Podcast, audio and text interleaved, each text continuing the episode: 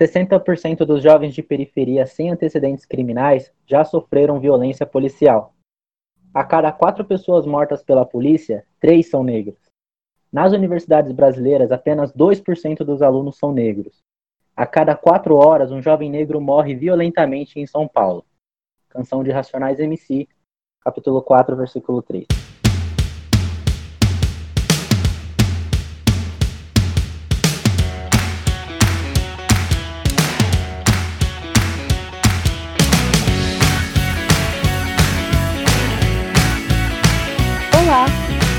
Psicologuês e eu sou a Tassila Rocha.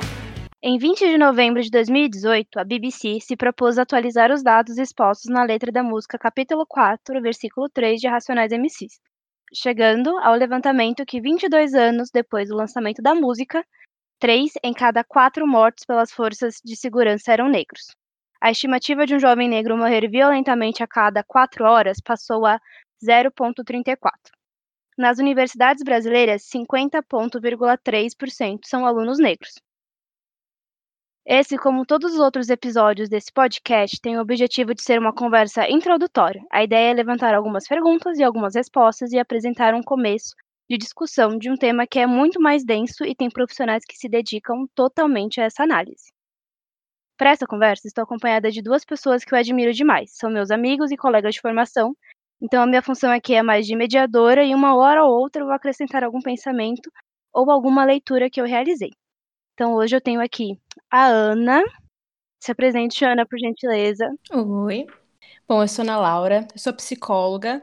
Atualmente eu trabalho mais como acompanhante terapêutica trabalhando com crianças com autismo, né, com a análise do comportamento, uh, mas também acabo estudando muito sobre a questão negra.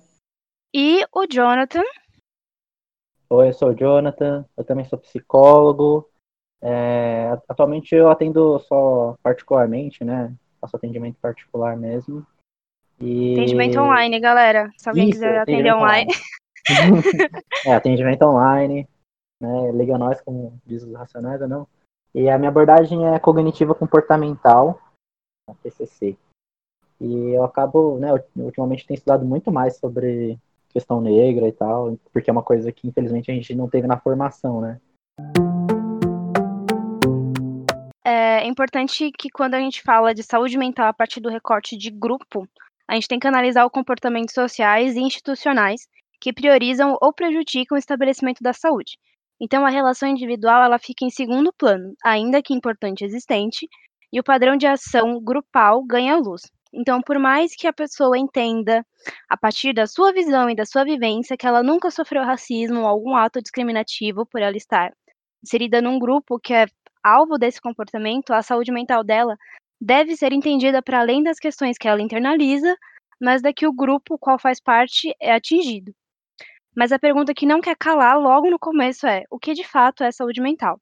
Segundo a Organização Mundial da Saúde, é um estado de bem-estar no qual o indivíduo exprime as suas capacidades, enfrenta os estressores normais da vida, trabalha produtivamente de modo frutífero e contribui para a sua comunidade.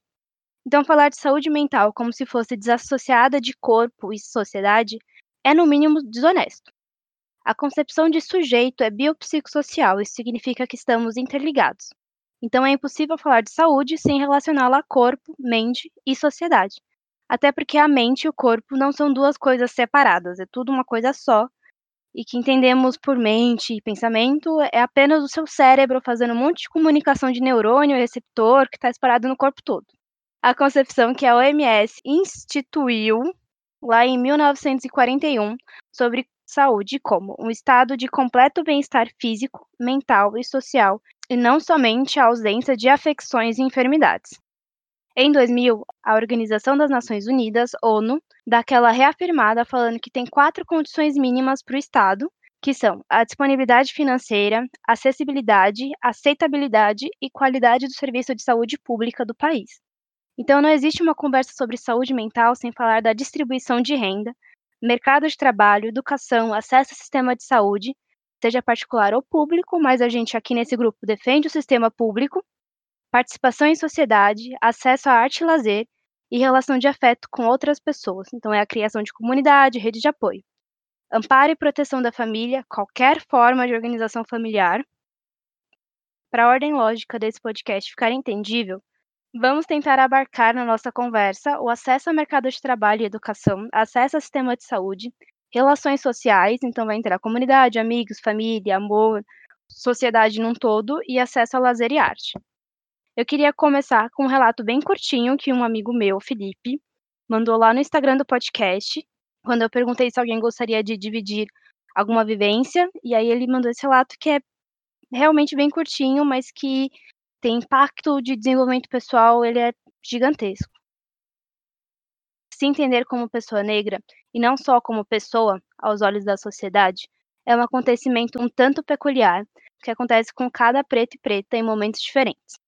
Mas tenho certeza que para muitos negros da periferia é quando rola a conversa falando sobre como agir fora de casa. Pelo menos comigo foi assim. Meu pai sentou comigo para explicar que eu teria que tomar certos cuidados conforme eu estava crescendo, pois negros são tratados diferentes em certas situações. Não ficar longe da minha mãe em loja e nem encostado nas coisas. Em mercados, não colocar a mão no bolso. Deixar claro para as outras pessoas, além de quem eu estava pedindo emprestado, o que, que eu estava pedindo. E explicou o motivo de cada uma dessas. Para não pensarem que eu estava tentando roubar nada, e eu devia ter uns nove anos no máximo. E conforme eu cresci, essa lista foi aumentando seja por outras conversas, quanto com percepção de mundo. Pensando nesse relato, eu queria saber para vocês dois como foi o desenvolvimento de entender os impactos do racismo na saúde mental das pessoas. Olha, como foi entender os impactos do racismo na minha saúde mental? Isso eu acho que eu só, eu só fui entender, sei lá, nos últimos anos de faculdade, assim, porque é, nesse, nesse relato eu me identifico com, com ele na questão do seguinte: é, desde, assim, eu sou, eu sou filho de, meu, meu pai é negro, né, e minha mãe, é, é, é, ela tem a pele muito clara, ela é branca, assim, né, é, só que a mãe dela também era negra, então, tipo, meio que tá, é bem miscigenado, né, e eu sou negro também. Então, eu tenho uma pele um pouco mais clara que o meu pai, né, no, dentro do colorismo, então, é, eu acho que, tipo, diretamente, assim, o racismo que eu sofri deve ter sido mais, assim, uma coisa mais indireta, sabe, mais branda do que, né, sei lá, por exemplo, meu pai deve ter sofrido.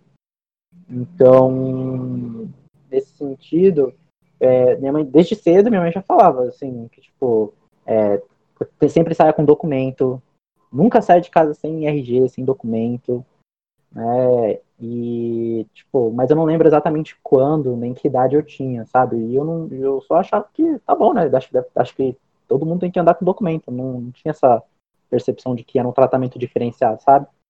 no mercado, quando a gente ia pro mercado. Tem uma coisa que eu acho que é assim, meu, que, é, que eu só percebi quando eu fui trabalhar em, no mercado e que eu só veio o insight para mim depois, que era o seguinte, é, branco tem um, tem um tem uma coisa que assim, no, quando eles vão no mercado, sei lá, já vi muito porque eu já fui caixa, né? Então eu fui caixa no mercado lá do centro, lá na João Cachoeira.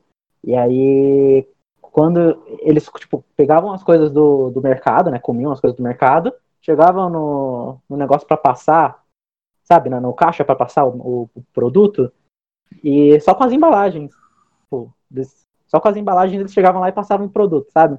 E, tipo, desde muito cedo, quando a gente ia no mercado, eu, eu e meus pais, é, a gente, não, a gente gostava, gostava muito de salgadinho, tal, de comprar salgadinho, mas a gente só podia abrir depois que pagasse e pegasse a nota fiscal. Depois que passou o, o, o, né, o salgadinho e tal, ou qualquer coisa que a gente queria comprar, é que podia abrir ele, uhum. sabe? Então, foi uma, uma das coisas que eu comecei a, a perceber, assim, de, de me lembrar e tal, caramba. Então, tipo, ah, e tem, sei lá, na questão, por exemplo, familiar, assim, é, tem, tem, muito a ver com, sei lá, por exemplo, meu cabelo. Meu cabelo, ele não. É meio uma mistura meio, meio estranha, assim, sabe? Então, tipo, ele não é nem, é nem crespo, bem crespo, assim mas ele também não é, não é, não é, não é um pouco liso, sei lá, ele é meio cachado, meio crespo, assim, sei lá, meus pais sempre falaram muito para eu pentear ele de uma forma para parecer meio, meio liso, assim, sabe, para diminuir o volume, não sei o quê. Eu lembro quando a gente se conheceu, você usava muito gel no cabelo, ainda. Pois é, pois é. Depois de muito tempo é que eu, sei lá, parei de usar gel e comecei a, sei lá, pelo menos usar só creme, porque eu sempre achei ele difícil de pentear. Até hoje, inclusive, assim, sei lá. Hoje com a calvície, né, eu penso em ficar careca logo de uma vez, mas facilitar. Porque eu acho que depois de tantos anos usando gel, eu acho que estragou, assim, sabe? Tipo, o que antes. Porque assim, se eu olhar, se olhar, se eu olhasse para as fotos de mim quando eu era criança, era, tinha um cabelo muito cachado e muito bonito, sabe? Era muito bonito, assim, bem cachadão e tal, de quando eu era criança, e aí eu, caralho, eu posso falar palavrão? Eu, cara, Pode ficar à vontade. Caramba, que que é, né, eu, tipo, o que que aconteceu, né? E aí, tipo, eu parando para pensar, né, tipo, lembrando, assim, acho que também teve muita influência, por exemplo, sei lá, do meu padrinho. Ele é branco, europeu, assim, ele é descendente de europeu, ele é, o pai dele é português, tem um cabelo louro super liso, então, tipo, sei lá, eu, tentava me identificar com ele, sabe? Tipo, eu gostava muito dele, gosto, gosto muito dele, né? E na minha infância, quando ele, quando ele se casou com minha tia e tal, é, eu queria me identificar muito com ele, gostava das mesmas coisas e tal. Ele me apresentou várias coisas legais, tipo, sei lá, PlayStation, é, Foo Fighters, coisas que até hoje eu gosto bastante, sabe? Então eu tentava, sei lá, pintar meu cabelo parecido com o dele, várias coisas assim que só depois de muito tempo que eu comecei a, tipo, a, a ter aqueles insights, sabe? De, de, de, de parar pra pensar e tal. E aí, tipo, sei lá, a pergunta foi mais falando sobre impactos no, do racismo na minha saúde mental, né? Eu acho que. Tudo isso faz parte de saúde mental, né? Querendo é, ou não, a relação sim. de autoestima ela faz completamente parte. Com certeza, é, com certeza. E assim, o cabelo é sempre um dos principais, né? Assim, é, é você vê muito, assim, repetido, sei lá, muitas vezes, muitas coisas que eu li bastante, né, sobre o tema e tal, é, sempre fala, o cabelo é o, é o que sempre aparece, assim, é, tipo, sei lá, é uma coisa que eu mais vi de predominante. E eu também me identifiquei um pouco com tudo isso que aconteceu, né? E é uma coisa que faz muito parte da nossa autoestima, né? Porque a nossa aparência, né? A gente, a gente costuma medir um pouco do nosso, do nosso valor olhando para nossa aparência também, né? Você quer falar, Ana? Posso falar também. A minha experiência, na verdade, é um pouco parecida com a do Jonathan, porque meu pai também é negro, minha mãe é branca, né? Então eu nasci um pouco mais clara que meu pai. É, só que no meu caso, eu estudei em escola particular minha vida inteira, né? Então, assim, eu era uma das poucas negras da sala, se não a única. É, então, essa questão de cabelo, para mim, foi muito complicado, porque é, na minha concepção na, na, adolescência, o padrão de beleza era o cabelo liso, né? Então, eu usei progressiva praticamente minha vida inteira, e quando eu não estava de progressiva, eu só usava coque. É, e para conseguir, da verdade, uh, assumir meu cabelo demorou muitos anos. Acho que faz o quê? Três anos agora que eu realmente assumi. Depois que eu comecei a trabalhar com pessoas que também tinham assumido o cabelo, né?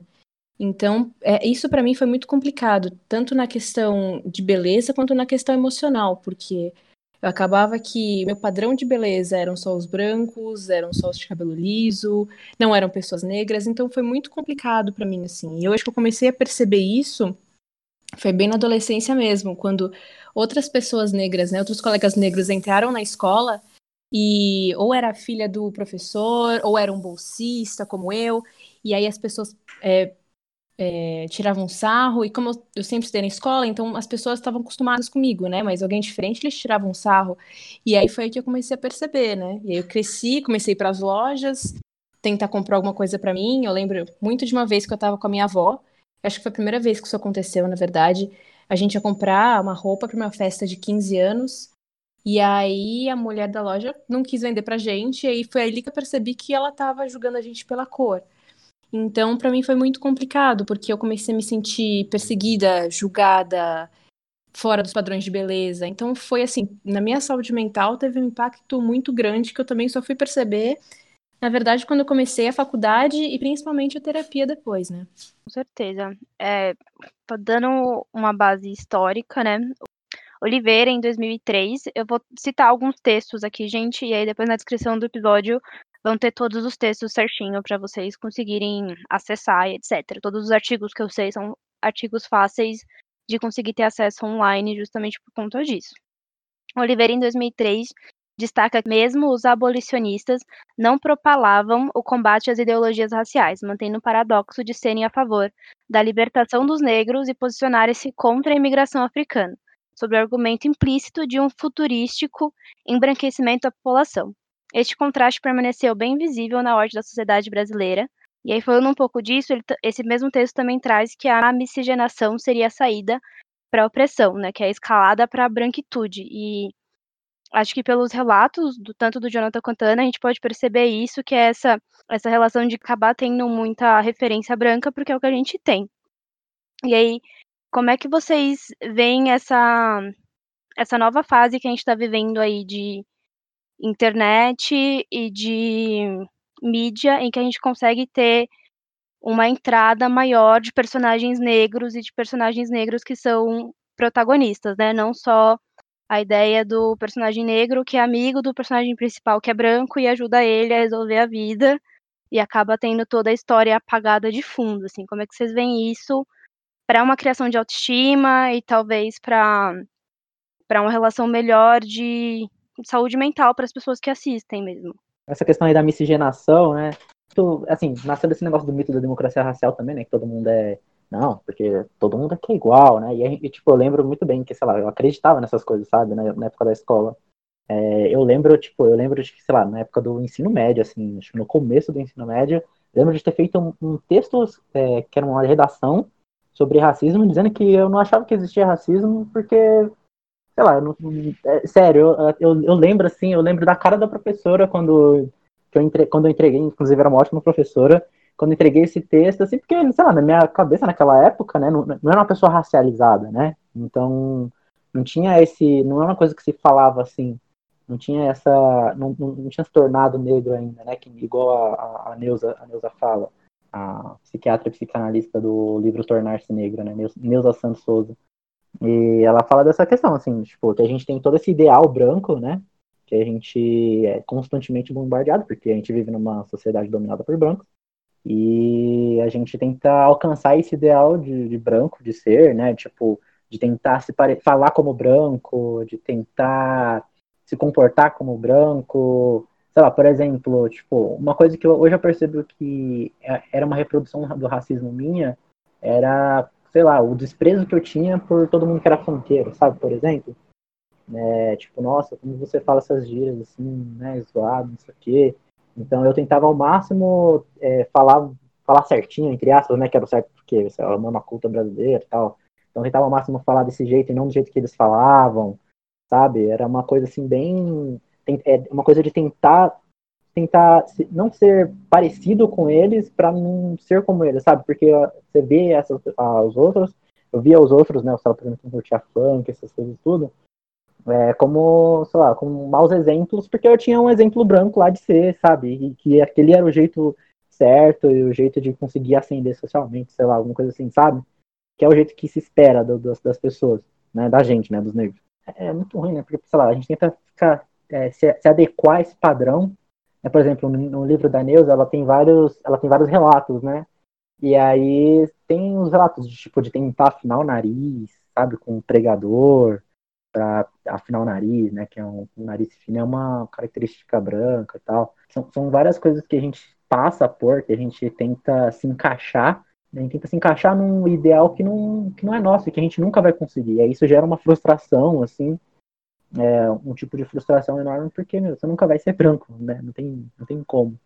Né? Você, você pode estar mais claro possível no espectro lá do, do colorismo, mas ainda vai ser lido como negro. Então, ainda vai, você ainda vai se, você vai se ver no espelho e não vai ver o que, é, o que querem que você seja, né? Sabe? Você não vai ver uma pessoa branca lá. Não, não sei se vocês já viram aquela série da nova da Netflix chamada Hollywood, que eles mostram, né, o início ali da de como eles faziam filme, e é muito interessante como eles mostram como eles tratavam os atores negros na época, porque eram normalmente os, os personagens, como a Tassila disse mesmo, eram as empregadas, eram os que eram engraçados, os que tiravam sarro. É, então é muito interessante que é, a gente acabou crescendo com isso, né? E hoje em dia que tem, ai, tem o Pantera Negra, tem a Princesa e o Sapo, mas eu, por exemplo, cresci em um mundo em que princesa era, eram todas branquinhas, bonitinhas, então ter essa representação e falar assim, poxa, olha só, eu posso ser um super-herói também, eu posso ser uma princesa também. Eu acho que isso, para a cabeça de uma criança, faz total diferença, porque é, na hora da brincadeira você nunca vai poder ser o personagem principal também. Né? Então não é só na TV. Na hora de você brincar com seus amigos também vai ser diferente, porque você não está representando ali o que a TV está mostrando. É, eu acho que isso é, é, é, tipo, a gente toda hora tem esse ideal branco, né, de ser, tal, beleza, que é, sei lá, os personagens brancos, é, todo mundo branco, pá. E aí, quando você tem Aí, aí, por exemplo, quando você tem um ideal branco lá, o personagem branco, por exemplo, aí você quer ser igual ele, né? Quando você é criança, ainda mais, né? Que você tem, né? Você tenta ser igual a essas pessoas, né? São modelos sociais que a gente tem, né? E aí, quando você tem um modelo negro e tal, um, personagem negro para você se identificar, aí você, sei lá, você vai ver que não, você não precisa afinar seu nariz, você não precisa, sei lá, sabe, alisar seu cabelo. Cara, eu já passei, como é que é o nome daquilo? É alisante, tá ligado? Sabe? Tipo, que esses exemplos, essa representatividade negra é um, é, é um, um, novo ideal de ser, sabe? É um ideal que você consegue atingir minimamente, sabe? Diferente do ideal branco que você nunca vai atingir, e aí a frustração é mil, é mil vezes maior. Toda certeza. É, tem um dos textos né, que, a gente, que eu usei de base, que é o Racismo Institucional e Saúde da População Negra, que é um tema da. é um texto da Jurema Werneck. E aí nele ela traz o que é realmente o racismo, né? Explicadinho. Para quem ainda aí nunca leu uma teoria. Então, o racismo ele pode ser visto também como um sistema, que ela fala que o racismo pode ser visto como uma relação social individual e também como um sistema. Dada sua ampla e conexa atuação, seu modo de organização e desenvolvimento através de estruturas, políticas, práticas e normas capazes de definir oportunidades e valores para pessoas e população a partir de sua aparência quem, ela, uma citação de Jones de 2002, atuando em diferentes níveis. Então, o racismo internalizado, que traduz a aceitação dos padrões racistas pelos indivíduos, incorporando visões e estigmas, o racismo interpessoal, que expressa em preconceito e discriminação condutas intencionais ou não entre pessoas, e o racismo institucional, que possivelmente é a dimensão mais negligenciada do racismo, desloca-se da dimensão individual e instaura a dimensão estrutural, correspondendo a formas organizativas, políticas, práticas e normas que resultam em tratamento e resultados desiguais, que também é denominado como racismo sistêmico em algumas leituras. Então, essa última estrutura é a famosa o famoso racismo estrutural que todo mundo usa como desculpa para ser racista, né? Que fala, não, mas aí é racismo estrutural, quando na realidade é um racismo interpessoal, só que ela ainda não tomou consciência de que ela está tendo uma, uma conduta racista. Que é importante que a gente diferencie isso para tirar dessa ideia de que é responsabilidade de um sistema e que você, quando você tá lá e reproduz, você não tá tendo realmente uma culpa e uma parte nessa reprodução. Não, é tipo, é a pessoa, não, é racismo estrutural, nossa, é racismo estrutural, né? E aí, tipo, e ela não, sabe, não se corrige e tal, ela só, tipo, ah, então, tudo bem, né? Não é culpa minha, ela se isenta da culpa, né? Pô, dá pra você reproduzir o mesmo exemplo, só pra você conseguir tentar se identificar melhor, sei lá, para as pessoas conseguirem se identificar melhor. Ela pega, por exemplo, sei lá, o machismo. Quando eu tenho uma atitude machista e tal, alguma coisa assim, tipo, só porque o machismo também é estrutural da, da sociedade, também tem uma, uma, uma estrutura muito forte e tal, no momento que você percebe que você tem uma atitude machista, a primeira coisa você vai ter que parar para pensar né, no que, que você fez e assumir responsabilidade por isso, né? Para você mudar, né? Tipo, ah, eu fui criado assim e tá bom, vai ser assim, sabe? Tipo, é, é, é como se fosse a mesma coisa, sabe? Ah, eu fui criado assim e não vai mudar, é, não é culpa minha. É, é, como se fosse falar isso. Então, tipo, com racismo é a mesma coisa. Quando, sei lá, e tem muita de diminuir, tem, por exemplo, quando o negro fala que, mano, isso é, isso é muito racista, tipo, isso, tá, isso que você falou é racista. E aí a pessoa, não, não é assim, começa a negar, né? Tem aquele primeiro estágio de negação e tal, tipo, não, claro que não é, cara, só tô falando que é porque é, tá ligado? E aí a pessoa é tentar minimizar isso, é, relativizar e tal, e se esconder atrás disso para não entrar em contato com. A pessoa não quer ser lida como racista, né? Mas a partir do momento que você consegue reconhecer o erro, é que você pode mudar, entendeu? Porque se você não reconhece que você está errando, você nunca vai mudar. Tipo, o primeiro passo para você mudar alguma coisa é você reconhecer que tem alguma coisa errada. A questão é ela realmente querer mudar e fazer alguma coisa para isso acontecer. É, então, indo agora um pouco para a área da saúde, né, que de fato é a área de todos os envolvidos nesse podcast. Então, quando o indivíduo ele decide buscar por auxílio na saúde, ele acaba se deparando não apenas com as dificuldades burocráticas que qualquer pessoa que tentar entrar num sistema de saúde vai se identificar, seja eu, seja o fulaninho em qualquer lugar, que é tempo de espera para marcar uma consulta. Os exames são feitos em, em lugares diferentes da mesma, na mesma rede, principalmente quando a gente fala da rede pública. E ainda por cima, além de tudo isso, ele acaba tendo que enfrentar o racismo institucional. Então, que a gente tem, de fato, nos ambientes, gente, qualquer ele, seja na escola, seja no SUS, seja no hospital privado. Então, tem uma pesquisa que foi Racismo Institucional, um desafio para a equidade no SUS, que é da Suzana Kalkaman, Claudete Gomes dos Santos, Luiz Eduardo Batista e Vanessa Martins da Cruz, que expõe algumas situações de discriminação e racismo que usuários e funcionários enfrentaram no sistema de saúde. Então, eles fazem uma pesquisa de campo mesmo, falando com as pessoas, e aí eles relacionam não apenas isso em porcentagem, né, como uma estruturação de tipos de racismo, mas eles realmente colocam as falas que as pessoas escutaram. Então tem falas como negro não adoece. É, eu estava com muita dor e a médica falava: Que é isso? Não dói tanto. Rapaz, um negão desse tamanho sentindo dor. Médicos atendem de forma diferente infratores negros e brancos. Nesse caso, era um agente educacional da FEBEM, uma outra fala é no Hospital X, porque eles não põem o nome dos hospitais, né? O médico me distratou e disse que preto tem que morrer em casa. A enfermeira se negou a examinar minha sobrinha. Vi uma senhora, ao não concordar ou entender a prescrição, ouvir do médico: a senhora é uma velha negra sem diploma, eu que estudei sei do que estou fazendo. Tem um outro caso, já é num hospital particular, em que a moça chegou para ser atendida, uma enfermeira de 32 anos preta, ela conta que a recepcionista ficou conferindo os documentos dela várias vezes porque não acreditava que ela poderia pagar pelo convênio. Também tem alguns sobre relação de parto. Então, essa mesma pesquisa mostrou que mulheres negras elas têm um atendimento bem pior no pré-natal e durante o parto. Uma recepcionista fala: negra é como coelho, só dá cria. No parto do meu último filho não me deram anestesia, e no pré-natal só mandavam emagrecer e nem sabiam que era eclâmpsia. Quase morri. É muito forte a gente ouvir esse tipo, esses relatos, porque a gente vê que mesmo quando a pessoa decide procurar ajuda, ela é impedida de ter acesso à ajuda. Então, seja isso que nem situações que a pessoa realmente está visivelmente doente, então você imagina isso para doenças mentais, né? Para psicólogo, para psiquiatra, que aí vai ter uma relação muito mais fechada para poder entender esse atendimento. Como é que vocês veem essa relação de atendimento à saúde e negligência da população negra? É uma herança histórica, na verdade, né? Porque quando acabou a escravidão, o pessoal fala assim: ah, mas hoje em dia negro não é mais escravo, né? Então por que que né, sofre tanto? Porque, na verdade, eles não ganharam cada um 10 mil reais depois que saíram de lá das fazendas e né, foram reconstruir a vida. Eles tiveram que reconstruir em comunidades, é, em quilombos, então eles não tiveram acesso à educação e saúde por muito tempo, né? É, essa questão aí da diferença no, no trato da saúde, eu estava fazendo um curso pelo UNASUS, né, sobre saúde da população negra.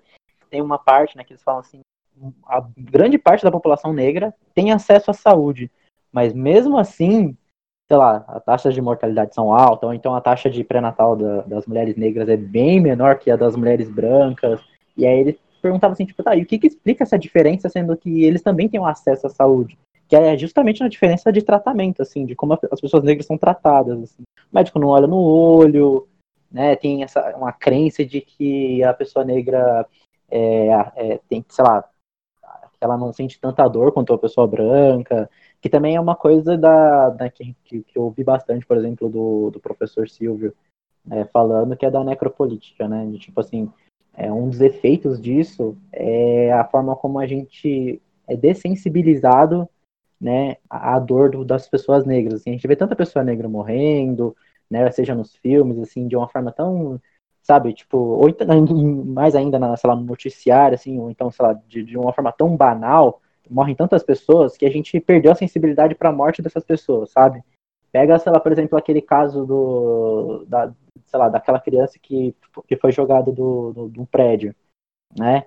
E aí, não, não, não só, não tô falando do Miguel, mas, por exemplo, é, sei lá, naquele do, do Nardoni, né, não foi esse caso, e comoveu o país inteiro, e foi uma comoção enorme, não sei o quê. Eu lembro que teve um monte de notícia. Duas semanas de notificação. É, não, e acontecendo uma coisa agora com o menino Miguel, eu não, eu não vi toda. É assim, a, a maior comoção que eu vi foi de pessoas negras, assim, do, do noticiário, que é majoritariamente branco, assim, né? Da, quem regula esses lugares, quem é os donos desses, das mídias, por exemplo, eu não vi a mesma, mesma comoção que teve, por exemplo, com o menino Miguel, sabe?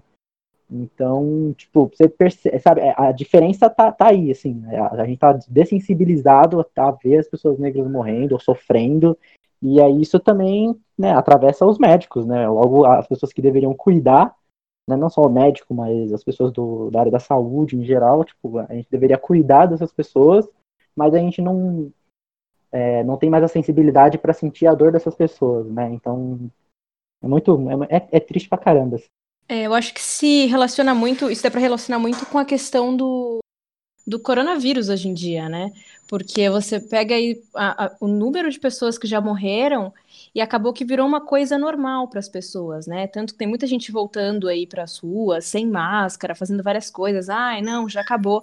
E é a mesma coisa, assim. Quem sente realmente é, os efeitos do coronavírus são os familiares que estão perdendo, né? As pessoas por conta da doença. Então é a mesma coisa com a população negra. Acaba virando uma coisa tão normal que as pessoas já não se sensibilizam mais com isso. É, tipo, é a normalização do racismo, né? Então, essa normalização aí existe desde, sei lá, desde desse tal do, da, da criação desse mito da democracia racial, né? Tipo, dizer que todo mundo é igual, assim, é, que ainda é um discurso que ainda é muito presente, né? Sei lá, sei lá, você vê, por exemplo, aquela moça lá do Big Brother, aquela Ivy lá falando, falando isso e tal, então, tipo, pra você ver como ainda é muito presente, e, quantas pessoas se identificam com ela, né? E essa mina tem, tipo, 3 milhões de seguidores hoje em dia, sabe? É, e, só, e só não tem mais porque, sei lá, acho que a maioria da galera esculachou ela na internet, e só por isso, sabe? E como que o discurso dela ainda é, tipo, mano, eu, eu já ouvi isso já, de, tipo, não, é todo mundo igual, não tem essa diferenciação, cara, tipo, primeiro que todo mundo, todo mundo é diferente, assim. Todo mundo é muito diferente. Não, não existe essa de todo mundo é igual, sabe? Todo mundo deveria ser tratado igual pela lei e tal. Mas mesmo, mesmo assim, é, no, no, como, quando, quando a sua realidade é desigual, você tratar com igualdade, você está sendo desigual de alguma forma, porque as pessoas são diferentes, elas têm necessidades diferentes, né? Por isso que, é, quando eu estava estudando essa, sobre a saúde da população negra, né? É, aí também sobre a, a, política nacional integral da população negra, né, que estabeleceu assim de uma forma mais né, é, forte a questão da equidade do SUS, né, porque antes o, o, SUS tentava tratar as pessoas com igualdade, só que não, não adianta, porque as realidades são muito diferentes, então tem que ser uma, um tratamento de equidade, né, tentar alcançar com mais força quem precisa mais, né, porque e não só tipo distribuir, sei lá, as unidades de saúde, os profissionais, numa mesma quantidade para todos os municípios, para todos os, os, distritos. Não, não, não adianta. É para quem precisa mais, você tem que colocar mais profissionais e uma atenção especial, mais, né, mais voltada para a população, né?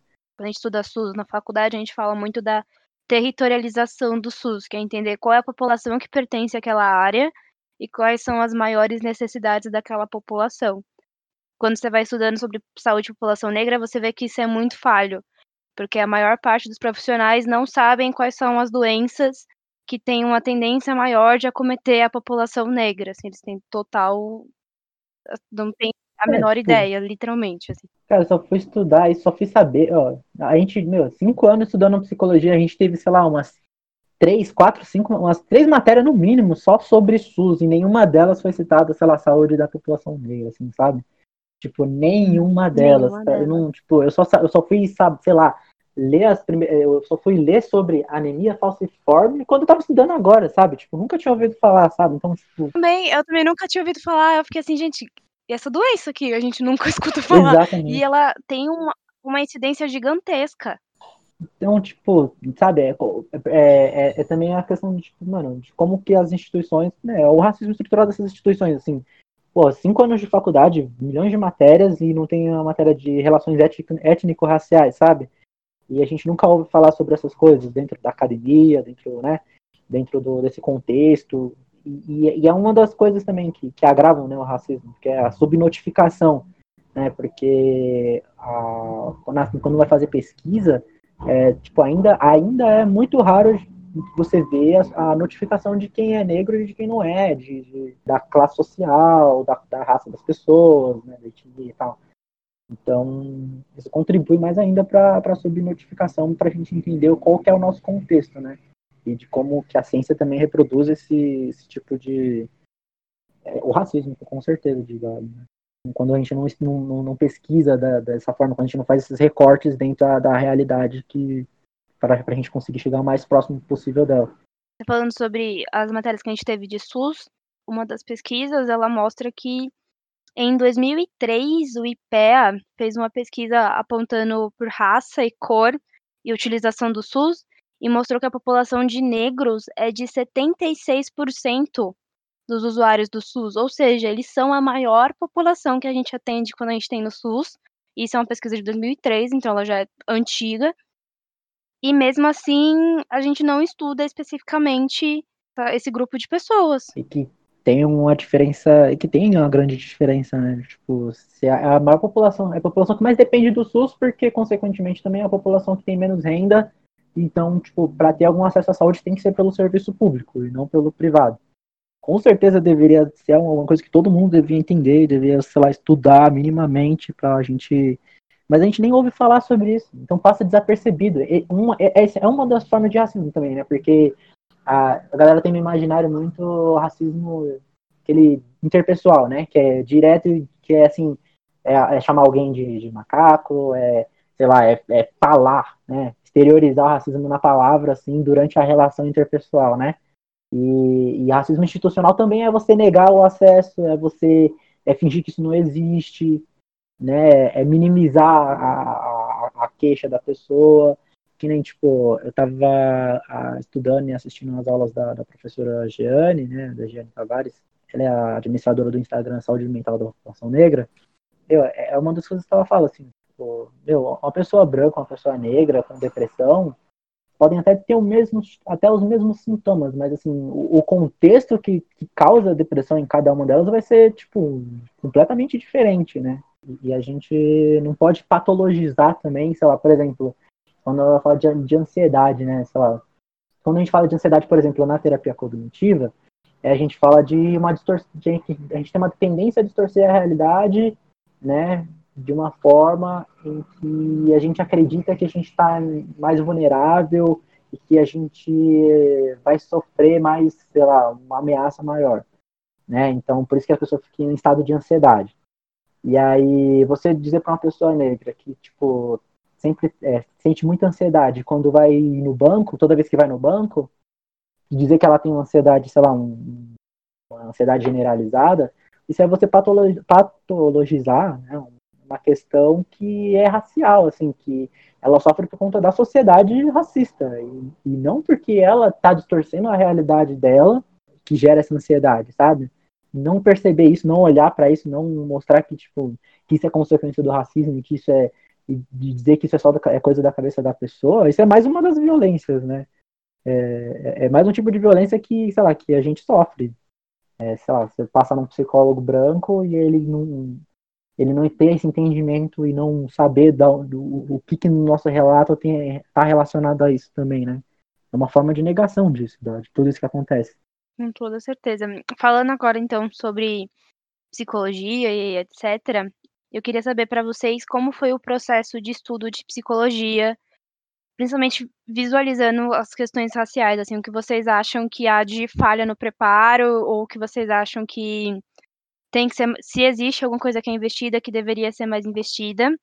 Sim, é, para mim foi muito interessante, até porque acho que a faculdade que a gente a gente estudou até tinha um pouco mais é, mais estudantes negros, é, mas eu via amigas minhas que também tinham ido para psicologia, indo para outras faculdades, assim, turmas completamente brancas e, e tudo mais. E eu concordo muito nessa questão de ter pouco acesso a informações é, sobre a saúde mental negra, né? Até porque na faculdade, pelo menos não sei para vocês, mas para mim, quando eu olhava para a clínica ali onde a gente atendia, a maioria da população era uma população negra, até porque eles eram encaminhados pelo SUS. Né? Então, metade dos meus pacientes, pelo menos na época de faculdade, eram negros. Uh, e foi muito interessante, até para mim mesmo, assim, em terapia, quando eu comecei a fazer terapia com pessoas que também eram negras, eu comecei a perceber alguns assuntos não tratados que psicólogos que me tratavam antes não tratavam, porque eles eram brancos, eles não entendiam, eles não viam nada de errado naquilo, sendo que sim, tinham coisas que tinham que ser tratadas pelo meu histórico, né? Por eu ter tido uma infância praticamente rodeada por pessoas brancas e tudo mais. Então eu acho que tem uma falha aí, um gap bem grande na, na questão de educação da psicologia em relação a como tratar as pessoas negras, porque se você for ver até a história é diferente, né, para os brancos e para os negros. Então é, é, é, algo que deveria ser muito mais enfatizado nas faculdades do que é enfatizado é, hoje em dia. E a gente fica tão, tão alheio, assim, é, porque uhum. tinha poucas pessoas negras na, na nossa sala. Né, quando eu estudava de manhã, era, era, ainda eram poucas, já eram poucas, né? Sempre foram poucas, né? Esse é o problema, sempre foram poucas. Mesmo quando a gente. A, a, ah, sim. Tipo, quando tem o ProUni, o FIES, isso ajuda né? Que nem eu, por exemplo, eu só consegui estudar por causa do FIES e, e, e também no último ano por conta do, do ProUni. Isso, isso ajuda a gente a conseguir chegar nesses espaços, né? Porque se não fosse isso, com certeza não, não era psicólogo hoje. E, e além da, da, pequena quantidade de, de negros dentro da, da faculdade, porque também tem aquela questão, né? Tem muito branco que, se inscreve lá como, como negro, né? Para abusar das cotas, pode estar tá chegando na universidade no papel escrito que ele é negro e que na verdade a gente olha para ele e a gente sabe que ele não é, né?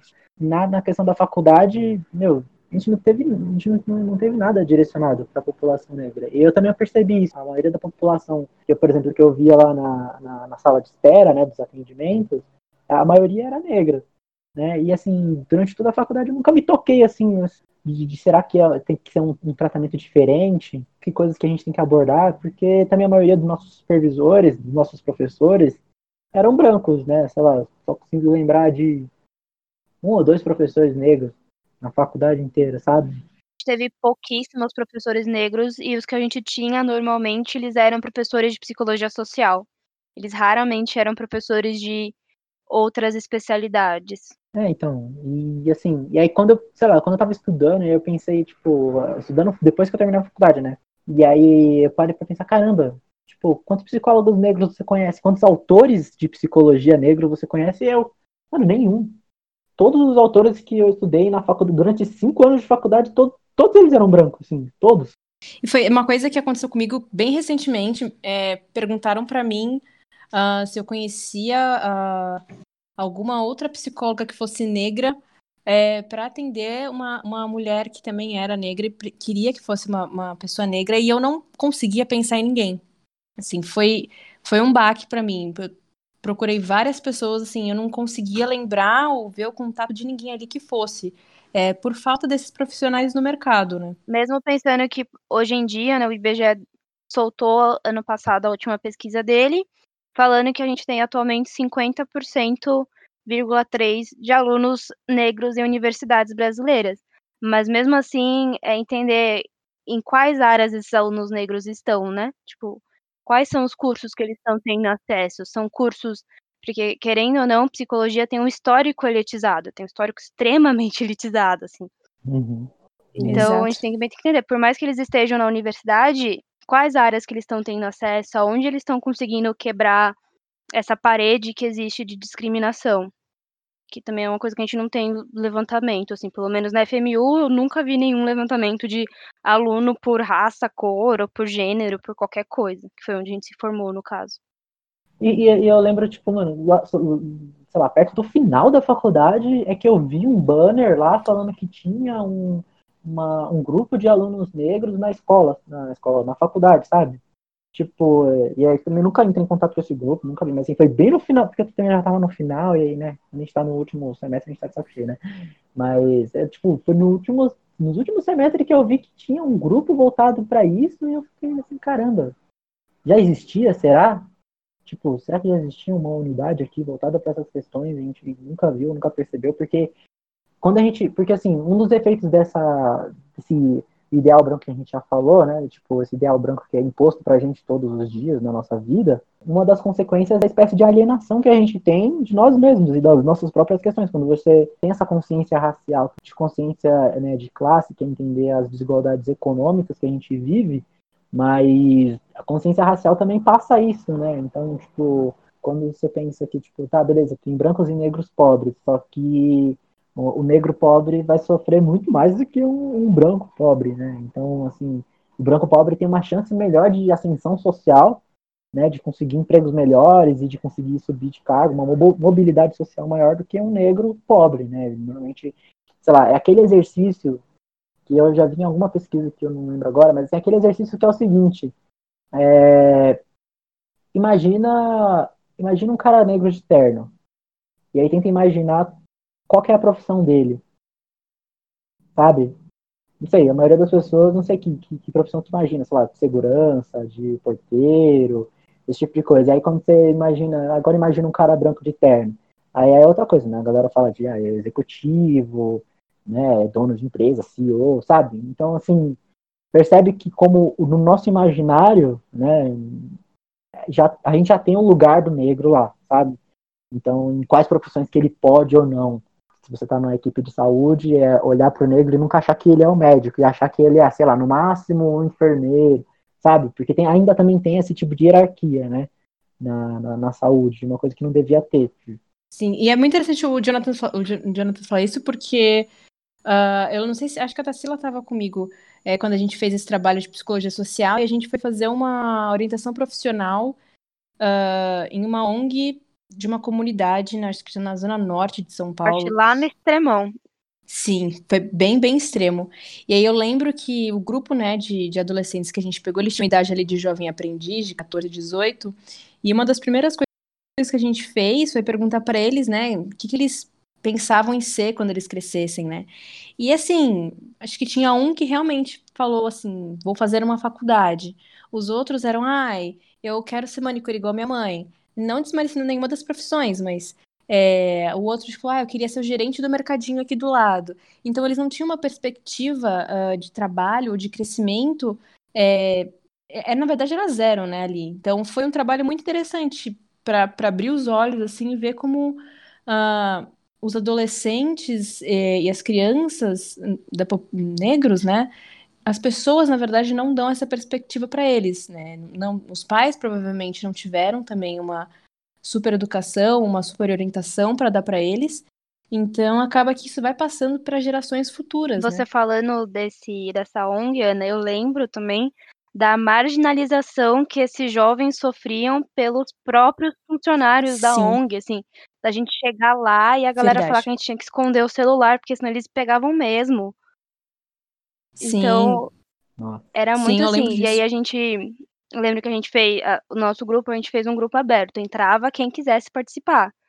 E aí os profissionais ficaram assim indignados que a gente estava dando liberdade de escolha para aqueles jovens, que a gente estava acreditando que eles iam conseguir ter uma liberdade do grupo e de fazer as atividades conforme eles foram percebendo que o grupo tinha uma validade pessoal para cada um deles aquela profecia autorrealizadora. Como é que é? É, profecia autorrealizadora, Sim. né? De tipo, ah, é, é, é, tipo, a gente já tem um imaginário racista, né? De que, tipo, ah, não, uhum. é, que de ler as pessoas negras ou a criança negra, por exemplo, na escola e achar que ela sempre vai ser. que, que não fica. Tipo, a gente já tem um, no, no imaginário o futuro dessa criança, né? Tipo, ah, essa daí vai dar trabalho, essa daí vai, sei lá, não, não vai terminar a escola. E aí a pessoa né, sei lá, o educador, ou né, a escola também como um todo, sei lá, os outros funcionários, coordenador, pedagógico, todo, todos olham para essas crianças ou para essas pessoas, para esses alunos dessa forma, né, criando essa profecia de que eles vão, é, que, de que eles não vão continuar os estudos, ou de que eles vão fazer bagunça, ou de que eles é, não servem para estudar, e aí eles acabam que é, é, fazendo, fazendo tornar realidade essa profecia, porque é, se, ele, se ele pensa que, que, que não adianta ele fazer nada para aquela criança estudar ou né, conseguir ascender socialmente, é, ele não vai dar o mesmo tipo de atenção para essa criança, ele não dá o mesmo tipo de atenção, né, não dá mais chance para essa, essa criança ou para esse aluno para ele é, responder as questões, né, ele não incentiva, sabe? Tipo, se ele já acha que não vale a pena, ele não vai se dar o trabalho, sabe? Tipo, sei lá, eu lembro que tinha um professor que era extremamente apático, assim, ele só ele chegava, escrevia os negócios na lousa, sentava e era só isso, assim, tipo, Tipo, ele nem, nem dirigia a palavra aos alunos. É bem isso, sabe? Tipo, que já tem, que a pessoa, o destino da, daquela criança, daquele aluno é esse. E aí ele não, não faz um esforço, ou ele não faz nada para que não seja essa a realidade dele. Sabe? Então ele já tem, ele já seleciona quem que ele acha que vai é, ter um futuro ou não. E aí ele, e aí ele, ele dá mais atenção para essa pessoa que ele acha que tem futuro. É, é basicamente isso a questão da, da profecia, né? Já que você tocou nesse assunto de escola, de sala de aula, etc., na pesquisa do IBGE, que eu vou colocar na descrição, tá, gente, do podcast, vocês vão conseguir acessar, é, mostra que, assim, na idade ali de 6 a 10 anos, a frequência escolar é basicamente a mesma para a população branca e para a população negra. Porém, quando a gente vai falar de jovens, que é de 18 a 24 anos, estavam no ensino superior ou que já haviam concluído o ensino superior, a taxa era de 36,1 para a população branca, enquanto para a população negra ou parda, a, a taxa é de 18,3, ou seja, basicamente o dobro se mantém no estudo e que realmente concluem ele, por mais que a gente tenha tido uma maior porcentagem de alunos negros em 2018, né, que a pesquisa sai em 2019, mas referente a 2018. A taxa que conclui realmente o ensino superior ainda é o dobro da população branca em relação à população negra, justamente por conta disso, né, porque eles são, vão sendo desincentivados a continuar os estudos e a se formar e fazer especializações, etc. É, né? E tem, tem que trabalhar, né, mano? Desde cedo você tem que ter algum emprego para você conseguir, né? É, a educação também é uma, tipo, devia ser um direito para todo mundo, mas ainda também é um privilégio por conta das condições né, sociais da pessoa. Porque eu lembro de, sei lá, na época do ensino médio mesmo, de, sei lá, de vários colegas, assim, de sala que tinham que trabalhar, ou então que parava de estudar para trabalhar, ou então que repetiram de, de, de série, né, de ano, várias vezes, porque, meu, tinha que trabalhar o dia inteiro, chegava lá, assim, já cansado, pô, sabe, não tinha mais saco para aquilo, já tava há vários anos assim, né, porque é, dá prioridade pro emprego, porque, né, precisa ter renda e tal. E na faculdade também, você tem, você tem que trabalhar. E aí, se, tiver, se, se você não entrou pelo ProUni nem pelo FIES, se é uma faculdade privada e você está pagando. É, então, eu vi recentemente um, um TED Talk de uma, uma mulher negra, o nome dela é Lisiane Lemos, e ela foi reconhecida pela Forbes na, em 2017, naquele uh, Under 30, sabe? Que eles reconhecem pessoas. Muito, assim, que eles reconhecem pessoas com menos de 30 anos que já são bem-sucedidas. E aí ela estava contando um pouco da história dela. Cresceu lá, acho que em Florianópolis, ou. Não, foi, foi em algum lugar do sul. E ela falou que muitas vezes é, ela tinha que fazer trabalho sobre um, a, a, família dela, né? De onde a família dela veio. E, e assim, né? Sul é um lugar que tem muito, muito alemão, né? Então, a maioria dos colegas dela eram brancos, então traziam de, ai, meus meus, meus antepassados vieram da Alemanha, eles construíram fazendas, e ela sempre tinha que falar, ela e os outros colegas negros sempre tinham que falar sobre uh, a parte da, da escravidão, porque ela, é, a maior parte, acho que, dos, dos ancestrais dela vieram da África.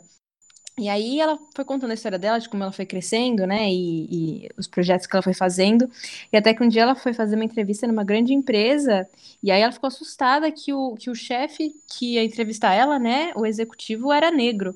E aí ela falou que aquilo ali mudou a vida dela, e aí eles criaram juntos uh, a rede de profissionais negros.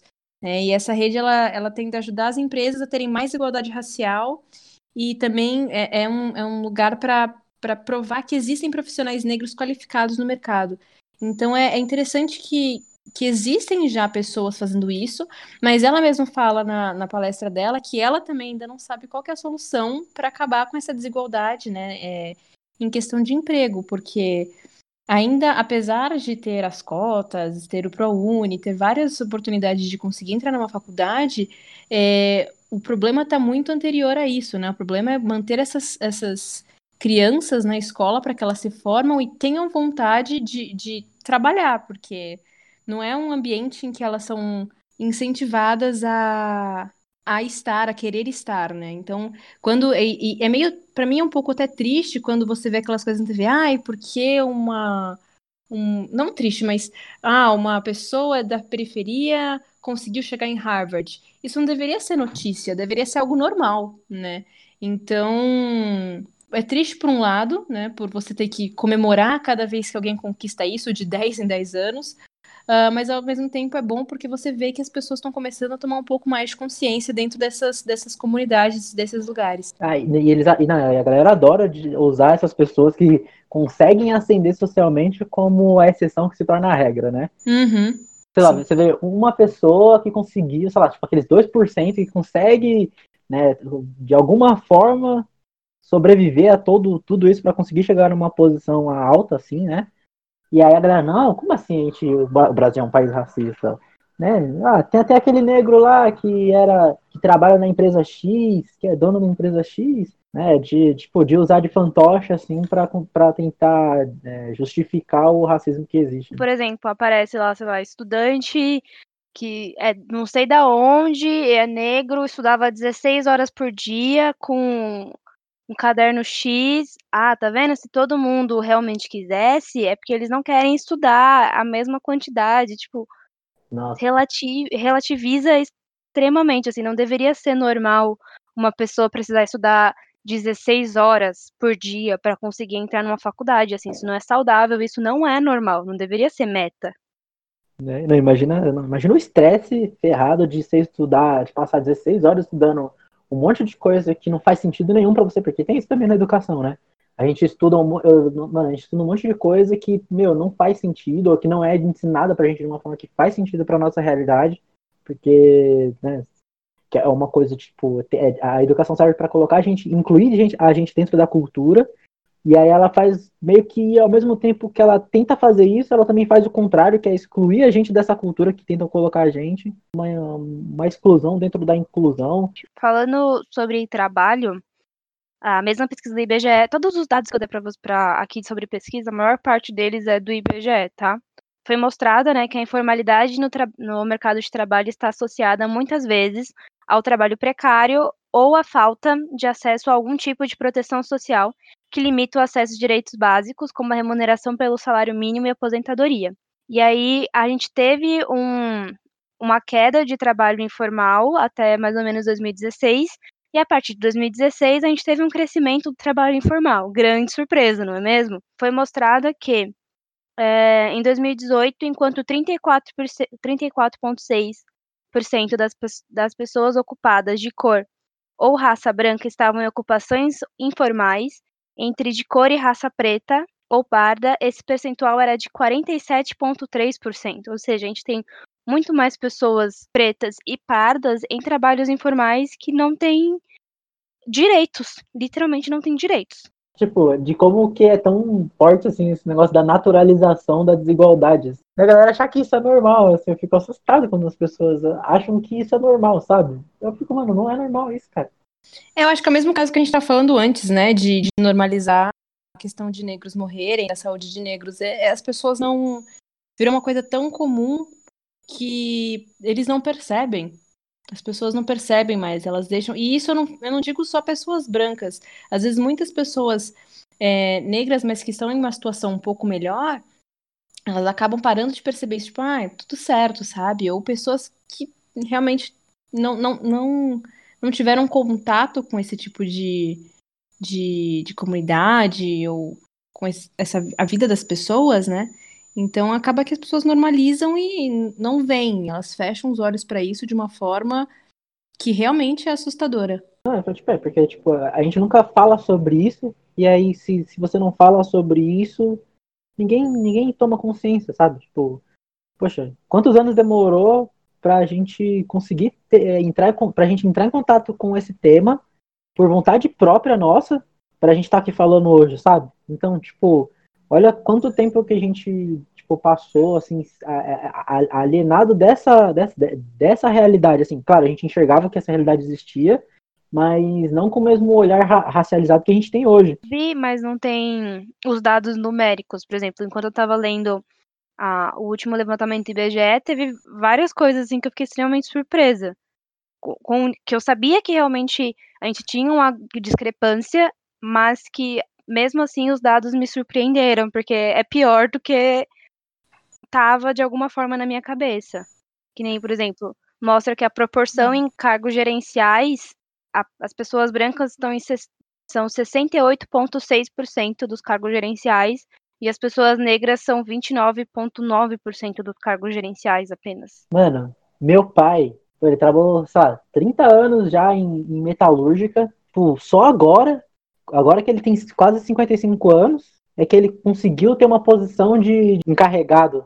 É, ele trabalhou muitos anos numa empresa que chegou a falir e tal, mas assim, sempre em posição operacional chão de fábrica. E agora, depois de cinco anos que ele entrou numa empresa diferente, porque era uma empresa pequena, e aí que viram que ele tinha conhecimento, que ele mostrava que ele tinha conhecimento sobre tudo que estava acontecendo ali, sobre as máquinas, sobre como que tinha que funcionar para todo mundo e tal, não sei o quê.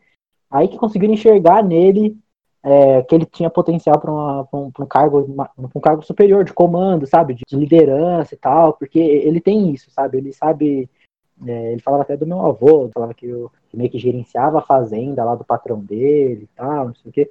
Então, tipo, meu pai, ele, ele, ele sempre teve esse negócio de liderança, ele sabe, ele é uma, boa, ele é uma boa pessoa e tal, assim, ele consegue olhar para as outras pessoas e entender e tal, e conseguir se comunicar, sabe? E, e olha, tipo, demorou muitos anos, tipo, mano, 30 anos, para ele conseguir ir para uma posição que nem é, tipo, nem é gerente, assim, não é gerente da, de um determinado setor, é de encarregado. É tipo, é, um, é uma posição a mais do que do que do operacional, sabe? Então, tipo, quando eu parei para perceber isso, eu fiquei assim chocado, assim, caramba, mano. Acho que a primeira vez que eu parei para reparar alguma coisa assim foi no meu primeiro emprego também. Eu era jovem aprendiz e era uma empresa relativamente pequena. Uh, mas assim, se você lê esse manual lá deles do colaborador, ai, ah, sempre esteja com o cabelo escovado. E aí eu lembro de. Eu trabalhava em RH, então às vezes um dia eu peguei chuva, e aí a escova obviamente saiu, não deu tempo de fazer outra, e eu tinha que apresentar alguns funcionários novos para a empresa, inclusive para o diretor. Então quem foi apresentar no meu lugar foi a minha supervisora, porque a gente sabia que ia dar ruim se eu aparecesse com o cabelo lá não escovado. E aí eu lembro também, tinha uma funcionária que ela era negra, e ela estava lá há anos, e eu lembro de me questionar assim, mas gente, por que, que ela não cresce na empresa? Tem pessoas aqui muito mais novas que entraram muito depois dela, que já cresceram mais, estão em cargos maiores que o dela, e ela continuava no mesmo cargo. Então, assim, foi meu primeiro emprego assim foi um baque muito grande para perceber essa diferença racial que existia ali. E, e é justo também no, no recursos humanos, né? Então, tipo, o negócio carrega humanos no nome e é, é o pior departamento. Mas o problema é que não foi. É, foram diretrizes que não foram nem passadas pelo recurso, pelos recursos humanos. A diretoria que pediu para colocar aquilo no manual do colaborador. Mas aí também ninguém questionava, né? Por aquela questão, ah, eu vou perder meu emprego. E aí todo mundo só aceitava, baixava a cabeça e tava lá, porque tinha conseguido emprego, pelo menos, né? É, e, é, mano, é isso que quando você vai ver no RH, na questão do recrutamento e seleção, quando eu trabalhei em eu trabalhei para recrutamento e seleção de varejo, né? Então, assim, a questão da aparência para eles também era muito mais forte. Tipo, nossa, uhum. hoje, uma coisa que eu mais odiei, foi o trabalho que eu mais odiei, assim, sei lá, um dos trabalhos que eu mais odiei, porque eu já trabalhei bastante. Mas... Recursos humanos é Mas, assim, meu, era assim, você tinha, você tinha, tinha que ser o padrão, né? Porque para ser uma vendedora, né, a maioria das lojas queria o padrãozinho. Mulher branca, né? Quando possível loura, né? Se de olhos verdes, às vezes nem com. Nossa, e também tem um recorte de, é, de peso também, né? Se a pessoa era gorda, tinha muito menos. A pessoa podia ter todas as qualificações, né? Pro cargo, eu já, eu já fiquei muito puto com isso, né? Eu falava assim, mano, isso é muito errado. A pessoa tinha todas as qualificações do, pro cargo, e aí, tipo, perdi uma, pra uma pessoa que nem quase não tinha, né? E só porque era gorda, sabe? Porque ele não, não tava dentro do padrão, ou porque não tinha um pedaço do dente que não dava nem pra ver, um negócio, sabe? Umas coisas tão absurdas. E a grande maioria das pessoas que a gente contratava é, é, era branca, né? Então tinha que estar dentro do padrão. E aí, se é negra, tem que ter o cabelo liso, né? Cabelo liso conta mais. Coisa... Inclusive, queria indicar um filme pra galera, eu só queria lembrar o nome depois. Acho que no final, quando a gente for falar dos Instagram, a gente indica, beleza? Mas, e aí, não sei, né? O pessoal que tá em casa pode estar perguntando o pessoal que tá em casa, né? Com certeza na televisão. Mas não. Você tá em casa. Capila tá Bernardo. Baixinhos. Ai, meu Deus. Mas quem tá ouvindo pode estar se perguntando, né? Mas que diabos tem a ver trabalho com saúde mental? Tudo. É, eu lembro de uma fala. Você lembra, John? Você teve aula também com o Ladislau, Ana? Ladislau é maravilhoso. Hum, não, não tive. Mas o Maslow, perfeito, e era um dos poucos professores que batiam na tecla do, de questões de classe e questões racializadas na faculdade, assim. E ele realmente era incrível, morro de saudade de ter aula com ele. Eu voltaria, pra, eu voltaria a fazer um curso só pra ter aula com o Ladislau. Nossa, sim, meu. Pena que ele tá tão longe, lá em Tocantins, né, se eu não me engano. Mas... É, ele tá na Federal de Tocantins. Muito e aí eu lembro de, de uma das primeiras aulas que a gente teve com ele, e ele falando, ele falou da, da importância do ócio, né, do ócio para você conseguir, para criação e para funcionamento da mente e das relações sociais, mas ele falava também da importância do trabalho como parte da criação de subjetividade do indivíduo, como a gente lê as pessoas socialmente através de, do cargo delas e do que elas fazem como ofício. Então, é muito importante para a saúde mental o trabalho que você executa, tanto para questões de é, integração social, né, quanto para questões também de o tipo de estresse que você está recebendo nesse ambiente, porque o trabalho ele é um causador de adoecimento nas pessoas, a gente precisa entender isso. E aí, quando a gente fala de trabalho, automaticamente a gente vai acabar falando de renda. E também renda é muito importante porque ela vai determinar o que a pessoa tem ou não acesso nessa grande sociedade capitalista que a gente vive. Então, se uma pessoa ela tem uma renda menor, ela vai ser, ela vai ter um acesso extremamente restrito a diversas coisas, como saúde, moradia, lazer, educação, tudo fica muito mais restrito. Por exemplo, a pesquisa do IBGE mostra que enquanto as mulheres recebem 78,7% do valor dos rendimentos de homem em 2018, as pessoas de raça preta ou parda recebem apenas 57,5% dos rendimentos daquelas de cor ou raça branca. Ou seja, a gente fala muito no ambiente de trabalho, pelo menos eu vim de um ambiente empresarial por muitos anos, a gente fala muito sobre equidade e integração das mulheres dentro do ambiente, mas pouco a gente fala sobre essa diferença salarial também para a população negra. Assim, eu trabalhei em RH ao longo de cinco anos. E a gente sempre falava sobre equiparação de salário para mulheres, mas nunca foi falado de equiparação de salário para pessoas negras. A pessoa negra, ela só é, ne ela é negra, homem ou mulher, mas a mulher ainda consegue ser branca, né? Então, acho que é, uhum. por, é por isso que ainda alcança um pouco mais, né, de, de lugar do que a mulher negra, por exemplo. Sim, mas acho que tudo isso é um grande ciclo, né, na verdade. É, você tem uma baixa renda, por causa disso você não consegue ter uma boa educação, e aí assim vai indo, né? Várias coisas. E aí sempre tem alguém ali, sempre não, né? Infelizmente, são poucas as pessoas que conseguem quebrar esse ciclo de vou fazer uma faculdade, conseguir um emprego melhor. É, e aí consegue mudar toda a questão financeira da família. Assim, minha família foi muito assim. Eu, eu sou, acho que, a segunda geração da minha família que fez faculdade. Meu pai e minha avó, eles não tinham uma super condição financeira só que a minha avó foi aquela pessoa que quebrou o ciclo e falou assim: não, você vai fazer faculdade, independentemente. Ela, ela fez um curso técnico e aí trabalhava de plantão várias horas em hospital para que meu pai pudesse então estudar e meu pai depois foi fazer faculdade e assim ele foi passando para frente. Eu espero passar isso para os meus filhos também. Então é, é, é muito difícil às vezes quebrar esse ciclo de da baixa renda e e desse, desse estereótipo de que o negro ele vem da comunidade e ele tem que ficar na comunidade. Também é parecido, assim, eu também acho que eu sou da segunda geração, assim, porque tem uma tia, tem um tio meu, de né, parte de mãe e tal, que eles se formaram e fizeram faculdade, né? É, então eu sou tipo da segunda geração que entrou numa faculdade, né, também. Mas eu tive muita, muita, muita sorte de nascer numa família em que meu pai e minha mãe sempre, tipo, valorizaram muito a educação pra gente, assim.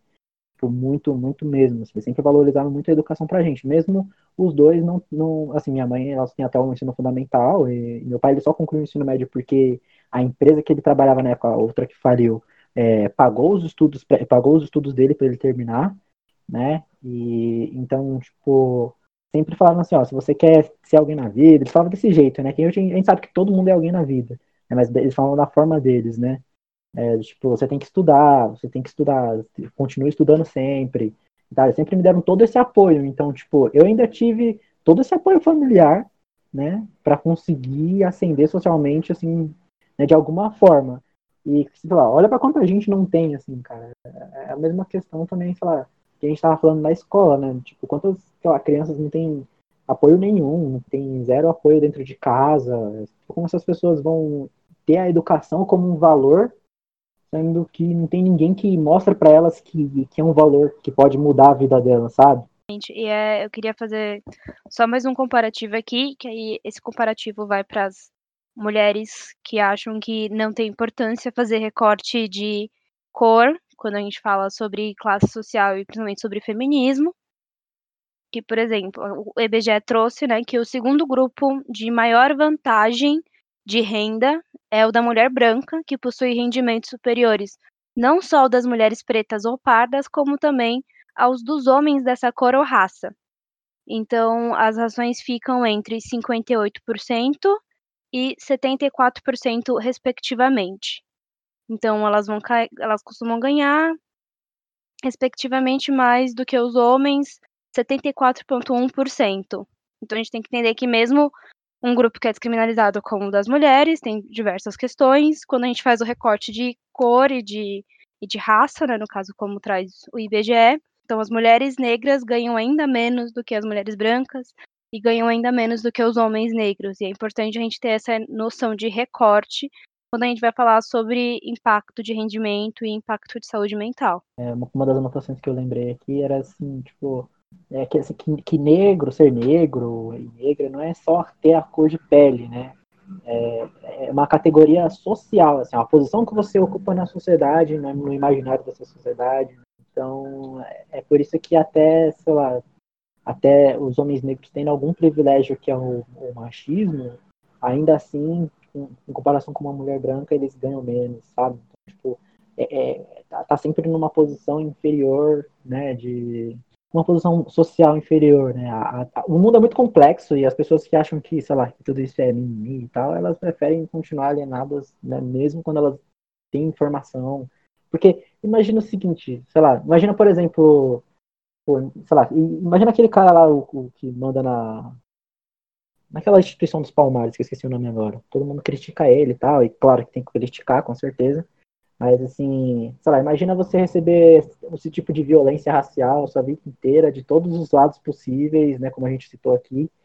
E aí, tipo, uma das estratégias que, que as pessoas, que os negros criaram, né, que as pessoas, né, para conseguir lidar com isso é negação, né? É, tipo, negar que isso existe e que isso não, não, não atinge como forma de tentar de, de, tentar minimizar esse sofrimento que vai ser gerado de alguma forma, sabe? É uma questão muito muito complicada e complexa. Né? Que nem Jonathan está falando sobre ser um grupo social, né, na realidade. É, algumas pesquisas mostram uma relação entre identidade racial e saúde. Vou colocar as pesquisas na descrição. Eles relataram achados que indicam que altos níveis de autoestima bem-estar psicológico e autopercepção de saúde mantêm uma correlação positiva com scores de identidade racial, ou seja, grupos que se identificam dentro de uma identidade racial, então que tem, cultivam uma cultura que é relacionada à sua cor de pele, à sua identidade racial, eles conseguem manter níveis de autoestima e bem-estar psicológicos mais equilibrados. Tudo bem que isso é uma pesquisa internacional, mas ainda assim é interessante a gente trazer esse dado falando sobre rede de apoio. Né, tipo, essa questão da identidade, identidade racial, né? Quando você. A é, identidade racial é tipo, é você tornar-se negro, né? Você conseguir escapar dessa alienação e tal, assim, de alguma forma, conseguir criar sua consciência racial, né? Conseguir identificar mais o, o que é ser negro num país assim, uma realidade dessas. E assim, ao mesmo tempo que isso te traz muito, te traz mais sofrimento, né? Porque você consegue identificar melhor o racismo, você consegue enxergar ele em várias instâncias diferentes e ver como que isso te afetou na sua vida e tal, como isso traz um sofrimento. Só que ao mesmo tempo, quando você se identifica, você é, percebe que você é, pertence a, a, a, um grupo, mesmo que é um grupo oprimido, é, você tem um lugar de pertencimento ali, que é diferente de você tentar se encaixar no, na, na, comunidade branca, tentando alisar sua cabeça e tal, e todas essas coisas que a gente já falou. Então, de alguma forma, ainda é um moderador desse estresse ainda, né? De, tipo, mesmo que você, perce você perceba mais o estresse que você sofre, ainda assim você encontra conforto na sua identidade com outras pessoas que sofrem da mesma coisa. Mostrar para os outros que não é aquilo, né, para os brancos principalmente, que não é aquilo que eles pensam. Eu, quando trabalhei, comecei a trabalhar em escola, eu percebi muito isso, né, porque era uma escola uh, de pessoas bem ricas, então é, a maioria era branca, a maioria esmagadora era branca, e era interessante, porque criança é muito sincera, né? Então eles, nossa, mas por que seu cabelo é assim? Como você deixa seu cabelo assim? Mas por que, que sua pele é desse jeito? E aquilo, por um lado, me assustou por perceber que, poxa, uma criança de 5 anos, né? Nunca tinha visto uma pessoa negra na vida, né? Que que é isso? E aí eu, foi naquele momento que eu, eu entendi o meu papel naquela escola, né? Como uma educadora negra, é, de mostrar para aquelas pessoas é, o que, que era ser negro, né? O que, que era ok de falar, o que, que não era ok de falar, o que, que era um lápis cor de pele, né? Por que, que meu cabelo era enrolado e o deles era liso? É aí que tá o problema, porque isso tem que ser ensinado na infância, né?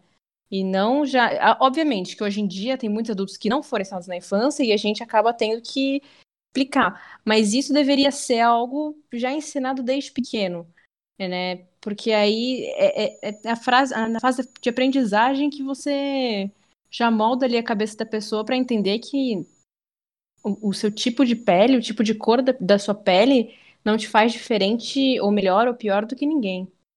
Acho que tipo, numa questão da educação, né, porque você, é profe você é, era professora, então é, tipo, é o dever de educar as crianças sobre essa questão racial, né, tipo, é, é igual que, tipo, na escola a gente, mano, é que nem, sei lá, eu lembro de ter aula sobre a Revolução Francesa e tal, não sei o quê, e aí, sei lá, só depois de, só, só em 2016 agora, só com 20, 20 e tantos anos, eu li um livro de história e falei assim, caramba, ao mesmo tempo que estava acontecendo tudo isso, teve, sei lá, os jacobinos negros e tal, que era a galera do Haiti lá, que, que meu, que, que resistiu e lutou contra todo essa, essa, esse imperialismo aí do, da galera branca europeia, e de como isso. E, mano, a gente não aprende essas coisas, a gente não aprende essa história, a gente não aprende nada disso, a gente só aprende a história contada a partir da percepção dos brancos, sabe? Tipo, é, a gente não aprende nada de, de, de, A gente não aprende nada da nossa história. Vocês falaram de, da, da questão de ancestralidade, assim, que, a Ana citou. Mano, eu não, faço ideia, assim, de quem, quem eram meus ancestrais, de onde que eu vim, sei lá, assim, só sei que, sei lá, meu pai é de Sergipe e minha mãe é da Bahia. É o máximo que eu sei, assim, aquela questão de. Tem, sempre tem aqueles brancos que falam assim, não, porque é, meu avô veio fugido da Alemanha, não sei o quê. Ah, o meu é de Portugal e não, não. Detalhe da vida, né, não, né, cara? É, e aí e a gente fica tipo, mano, sei lá, meu sobrenome é Miguel de Souza Santos. Eu não sei até que parte que isso é realmente um sobrenome que foi passado uhum. para mim de, de do meu antepassado negro, ou se foi, sei lá, algum, um dos vários nomes de senhores de escravos, de, né, de senhores de engenho que foram colocados no, nos negros naquela época e que foi passando, passando, passando até chegar em Nior, sabe? Porque, tipo, são nomes que parecem mais nomes portugueses do que nomes africanos, assim, a, a forma de escrita tudo. Ah, sim. É, mas se a gente for olhar a questão de história, aí a gente vai entrar num outro, uma conversa bem longa.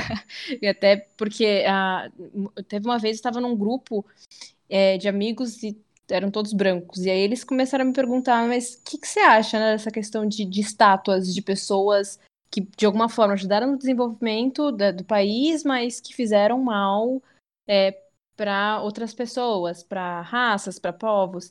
E aí você vai numa super discussão, né? De, poxa, elas estão lá porque quem construiu foi pessoas brancas, quem governa, quem governava o país na época eram pessoas brancas, então para eles não tinha nada de errado fazer aquilo, né? Então a questão histórica é, é longa. É, né? Tipo, desenvolver um país, mas desenvolver um país para quem, né? Então, só pra gente fechar, vamos entrar no último tópico agora. vou falar bem rapidinho só de dois dados sobre violência que tem no IBGE. Então, ele mostra que a taxa de homicídios foi de 16 entre pessoas brancas e 43,4 entre pessoas pretas ou pardas a cada 100 mil habitantes em 2017. Em outras palavras, uma pessoa preta ou parda tinha 2,7 vezes mais chances de ser vítima de homicídio intencional do que uma pessoa branca. A série histórica revela ainda que, enquanto a taxa manteve-se estável na população branca entre 2012 e 2017, ela aumentou na população preta ou parda nesse mesmo período, passando de 37,2 para 43,4. E aí eles também trazem uma relação de como é que essa taxa de homicídios impactam, né? Então eles falam que não traz apenas sofrimento físico e psicológico, como também impactos sociais e econômicos. Elas resultam em falta de confiança nas instituições, requerem a administração de um extenso sistema de justiça criminal, ampliam os gastos com saúde e implicam em perda de produtividade econômica, em especial quando essas taxas atingem com mais intensidade a população jovem, como evidenciado no último relatório Geneva Declaration of Armed Violence and Development. É, eu acho que é, a violência é uma das principais questões aí que entra na questão de saúde mental do negro. Né? É, a gente vê agora recentemente todos essas, esses casos que tiveram, principalmente o, o, americano, né, que causou uma comoção no mundo. É, e isso acabou causando comoção por motivos de muita gente acaba sofrendo racismo ali, é, que é o que a gente chama de estresse crônico, né? A pessoa acaba sentindo o que ele sentiu de alguma forma, né? Poxa, uma pessoa igual a mim tá sofrendo, então quer dizer que eu também posso sofrer aquilo. E aí isso causa todo um medo, causa ah, estresse, uh, e aí as pessoas vão tendo problemas psicológicos por causa disso, né?